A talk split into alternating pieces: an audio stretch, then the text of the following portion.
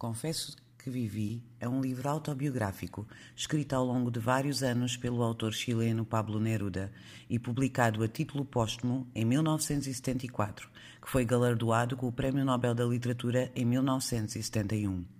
O livro descreve o percurso de vida do autor, recorrendo a uma prosa cheia de imagens poéticas que prendem facilmente a nossa atenção.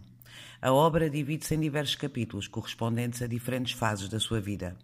As últimas páginas foram escritas no curto intervalo de tempo de apenas 12 dias entre o golpe de Estado de 11 de setembro e a morte de Pablo Neruda a 23 do mesmo mês. Nessas linhas, o autor fala de forma amargurada das esperanças derrubadas pela violência dos militares chilenos e das memórias do seu amigo Salvador Allende.